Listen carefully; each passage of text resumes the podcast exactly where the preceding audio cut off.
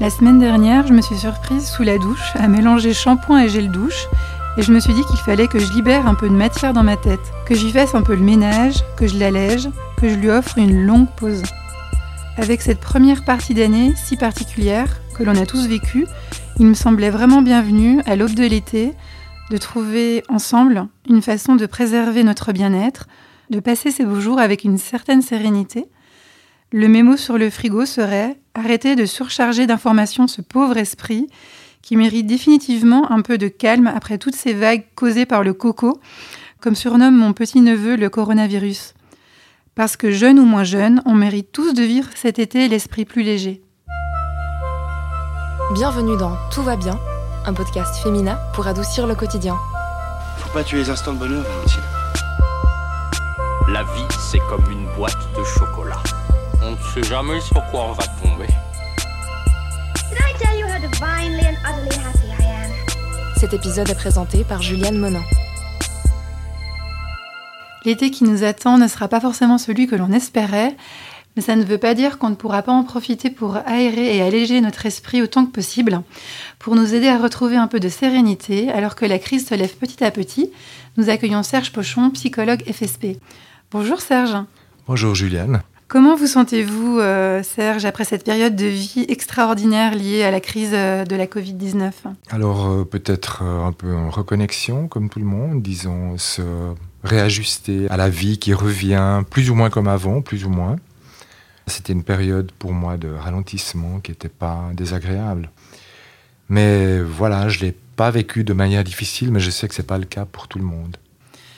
L'été arrive comme une bouée de secours pour beaucoup d'entre nous, une pause bienvenue, un grand bol d'air salutaire. Comment expliquez-vous qu'on en a autant besoin? Alors je ne sais pas si on en a autant besoin les uns que les autres, parce que certaines personnes ont vécu ce confinement comme une période de repos. Je pense vraiment, certains me l'ont dit, enfin, c'était plutôt agréable, plutôt sur le versant de vacances forcées un petit peu localisées. Et puis d'autres ont vécu avec beaucoup de complications euh, leur situation, par exemple des parents qui travaillent à la maison, quand des enfants petits qui doivent rester avec eux. Enfin, pour beaucoup, c'était les situa- la situation était compliquée ou angoissante. Et pour les personnes qui ressentent actuellement le contre-coup de cette période compliquée, pensez-vous que l'été et les vacances pourront les aider à gérer tout ça, à se remettre un peu dans le rythme? Oui, mais je pense que voilà, les personnes qui ont vécu lourdement cette période et qui doivent s'en remettre vont trouver des moyens pour le faire. Et puis euh, l'été, avec le ralentissement de toute façon de l'été, puisque quand même chaque année l'été nous permet de ralentir un peu, c'est une bonne occasion pour en profiter, pour se remettre, pour faire des choses qui nous font du bien. Et voilà, je pense effectivement c'est mieux qu'on ait l'été devant nous plutôt que la rentrée euh, dans une semaine. Selon vous, que symbolise psychologiquement l'été en général, comme c'est la belle saison qui arrive? Alors l'été, c'est une période justement de, enfin pour moi, de ralentissement. On fait les choses euh, moins vite, il fait chaud, on sort davantage, on est plus dans la nature, on prend du bon temps. C'est associé à ça. Certaines personnes n'aiment pas l'été. Encore une fois, c'est jamais génial, mais pour quelqu'un qui aime bien l'été, c'est une façon de ralentir le rythme et de profiter du, du soleil, du lac, du plaisir comme ça. L'été, c'est aussi un moment d'insouciance, puis on a un peu l'impression que ça s'est un peu évaporé euh, ces derniers temps. Alors comment cultiver encore euh, l'insouciance, puis est-ce que est-ce c'est possible? Je ne sais pas si on peut être euh, totalement insouciant ou complètement en souci. On est toujours un peu entre les deux. Et même en plein été, au soleil, avec des amis, les soucis ne nous quittent pas complètement. On est plus détendu, c'est clair qu'il y a moins de défis et tout ça. Là, le souci se déplace sur euh, une façon de se comporter. Mais encore, puisque entre insouciants, je pense que les gens vont s'ajuster à une longueur d'onde commune dans les groupes, euh, dans, la même famille, dans un groupe d'amis. Ils vont se trouver dans une ambiance qui leur donnera la possibilité d'être insouciants. Ou bien tout en respectant les règles distance, euh, masque, etc., si c'est leur souhait à eux. L'insouciance, c'est une question de partage aussi. Est-ce qu'on est à l'aise avec ceux avec qui on est? On peut être insouciant. Si on n'est pas à l'aise avec eux, ça va pas. Voilà, ce n'est pas un, fait acquis qui disparaît avec un ou deux éléments. C'est quelque chose aussi qui se travaille, qui se développe. Comment j'arrive à me défaire de mes soucis euh, je peux y arriver avec ou sans Covid-19. Mhm. Voilà, pas mal de personnes peuvent avoir cette sensation d'avoir l'esprit vraiment très occupé, euh, même si l'été invite peut-être à, la- Ouais. à la détente, comme vous dites, mais euh, l'esprit n'est pas forcément peut-être très léger encore. Si l'esprit est pas léger, c'est peut-être parce qu'on accumule les, les, les défis, les lourdeurs, les difficultés, et qu'elles ne s'évacuent pas les unes après les autres. Je pense que Mhm. c'est important de pouvoir passer à l'étape suivante sans rester dans la problématique précédente, de façon générale. Si on est surchargé, si on est overbooké ou euh, en burn-out au travail, c'est souvent lié à une accumulation. Et le fait qu'on n'aille pas digérer les choses les unes euh, Mhm. après les autres pour gérer mieux la chose suivante. Mhm. Vous voyez ce que je veux dire? Tout à fait, Ouais. ouais. Donc là, ça pourrait être la crise, ça pourrait être euh, les tâches de travail Voilà la continuent. façon de gérer la crise, par exemple, euh, la façon de la vivre euh, comme quelque chose de définitif, comme quelque chose de, de gravissime, comme une étape. euh, Enfin, je on, on peut avoir une, euh, un rapport aux choses qui soit plus ou moins euh, figé et qui est parfois euh, difficile à vivre, justement, si on conçoit les choses comme étant euh, fixes, désastreuses, sans possibilité. Et si on n'arrive justement pas à passer à l'étape suivante où les choses se restaurent, par exemple, si on prend par analogie ce Covid-19. Mhm. Et justement, pour euh, arriver à digérer euh, peut-être euh, toutes ces choses qu'on a vécues ces dernières semaines, est-ce qu'il faut il faudrait déjà accepter que la vie peut être encore pendant un moment un peu plus stressante, un peu plus... voilà, que, ou un peu que- plus ralenti, Ou un ralenti. ou un peu plus agréable. J'ai Mhm. rencontré des gens qui aimaient le non-contact. Mhm. Certaines personnes n'aiment pas le contact et sont contentes. Il faut aussi- euh, elles existent, on peut aussi les nommer. Bien sûr. Elles sont contentes de ne pas faire des bises à tour de bras toute la journée Mhm. parce qu'elles n'aiment pas ça. Elles n'ont jamais aimé ça. Donc c'est une autre euh, norme qui se met en place, peut-être une autre liberté. Peut-être qu'on pourra assumer que on aime la proximité physique ou on l'aime pas. Après tout, chacun a le droit de, de faire comme il veut. Et pareil pour les sorties enfin, en société, peut-être aussi des gens se sentaient obligés de voilà d'avoir des, des rencontres, des repas, etc. Peut-être qu'elles se rendent compte qu'elles en ont moins envie aussi maintenant. Oui, que c'est pas, c'est peut-être pas un absolu de vivre frénétiquement avec beaucoup de monde, en Mhm. étant tout le temps dans des contacts euh, proches. Il y a des gens pour qui ça a beaucoup manqué et puis euh, qui vont avoir de la peine. Enfin, ça va être difficile pour eux d'attendre. euh, Enfin, ils vont peut-être pas attendre de, de- de faire la bise aux gens et puis. Mhm. La distanciation sociale n'est pas Ouais. forcément un, fardeau en fait Mhm. pour certaines personnes. Distanciation physique, je crois Physique, que j'aime oui. mieux parce que social, je pense que ce qui est important, moi ce qui m'attriste un peu, c'est de, c'est les regards fuyants.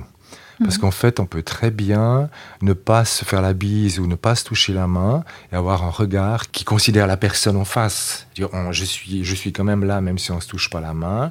Et quand on se sépare, on peut se regarder et puis se sourire. Je veux dire, c'est, on peut le vivre d'une façon qui ne soit pas euh, comme une fuite, comme euh, si l'autre était un danger potentiel en continu.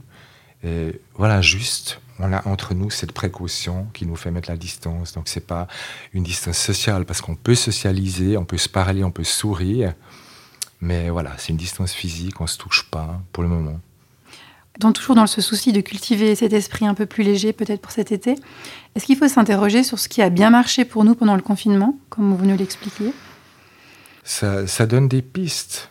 Ça pose des questions de toutes sortes, comme on a vu, par rapport à l'écologie, par rapport aux inégalités. euh, ça, repose des, des- des grandes questions.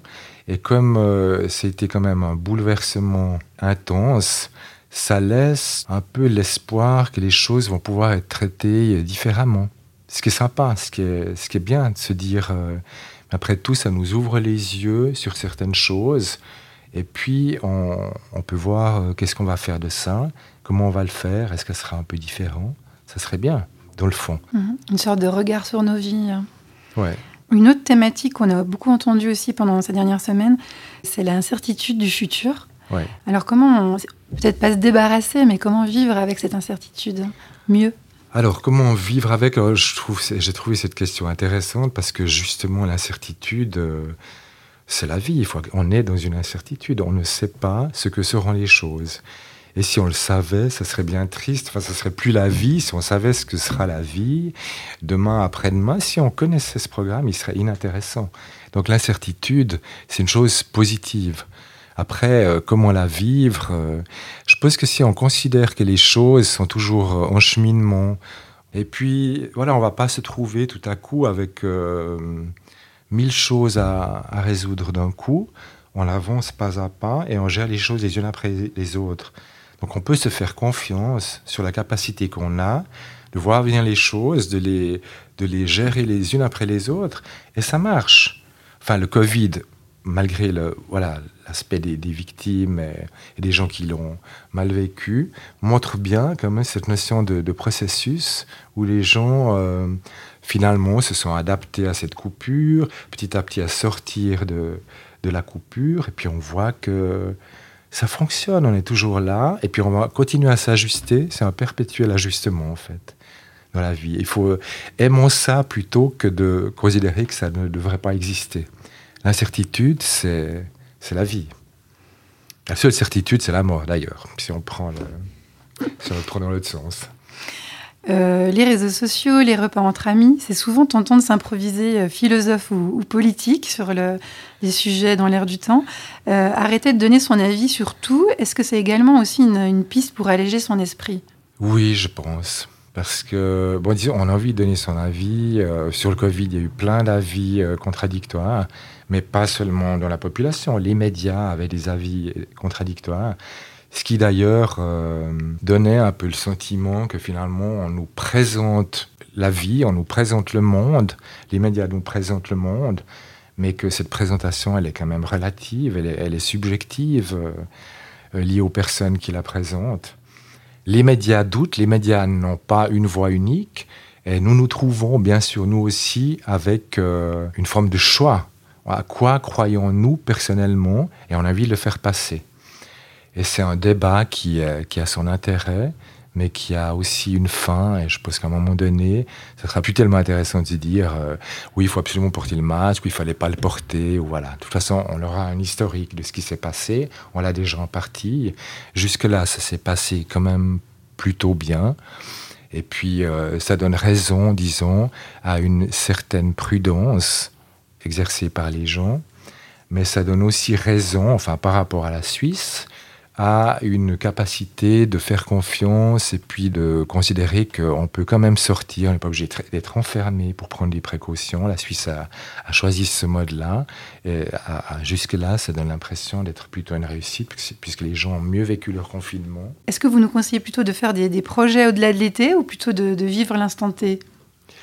La réponse est dans la question, les deux. Mhm.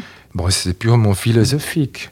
Mais ça serait une erreur dans la vie, de tout en la projection de la suite, de vivre euh, de voyage en perspective de voyage, en autre perspective de voyage, sans arriver à vivre entre deux le moment présent. Donc je pense que le, moment présent, et là aussi peut-être le confinement a pu euh, ouvrir des pistes à certaines personnes, le fait d'être dans un endroit où on doit se contenter de ce qu'on a, essayer de, de rendre ce moment le plus intense possible. Ça nécessite qu'on développe cette capacité à vivre le moment, comme quelque chose de valable et de suffisant. C'est un peu la, ce qu'on appelle la méditation pleine conscience. C'est une méditation qui n'est pas religieuse, mais qui propose comme piste principalement de se centrer sur le moment vécu, sur l'intensité de ce moment, et de ne pas être ni dans le passé ni dans le futur. Donc cette euh, compétence-là, que je trouve très intéressante à développer, c'est de ne pas traverser les journées aveuglément en attendant la suite, et c'est de vivre chaque moment, même banal, avec un peu d'intensité. C'est intéressant. Et puis faire aussi des projets. Moi, par exemple, j'aime bien avoir des projets de voyage. J'aime bien avoir euh, l'idée d'un voyage qui se profile dans les, dans les trois mois euh, qui viennent. Et, c'est bien aussi, c'est- une façon d'être présent à soi sur le moment, mais aussi d'avoir des perspectives temporelles. Les deux sont vraiment euh, bien, je trouve, Complémentaire aussi. complémentaires. ouais. Donc euh, vous parliez de vacances. euh, justement, est-ce que vous avez des exercices pratiques euh, qu'on pourrait tester cet été, justement pour euh, libérer notre esprit Une sorte de cahier de vacances euh, de bien-être? Bah, je pense que le moment présent, essayer de se dire, allez, je suis au bord du lac, c'est très bien d'être au bord du lac, c'est super. Il y a l'eau, il y a le bruit des vagues, il y a, y a du monde autour, ça sent bon les grillades. Je veux dire, ça, c'est déjà. On n'est pas obligé d'aller chercher chaque fois, justement, des choses à acheter, à forcément à consommer. Je ne fais pas le procès de la consommation en disant ça, mais vivre le moment présent et puis peut-être euh, faire des petits pas autour de chez soi et, vivre euh, la découverte de son quartier, de son lac, de son canton. On peut découvrir les choses dans une plus petite mesure, mais avec peut-être davantage d'intensité.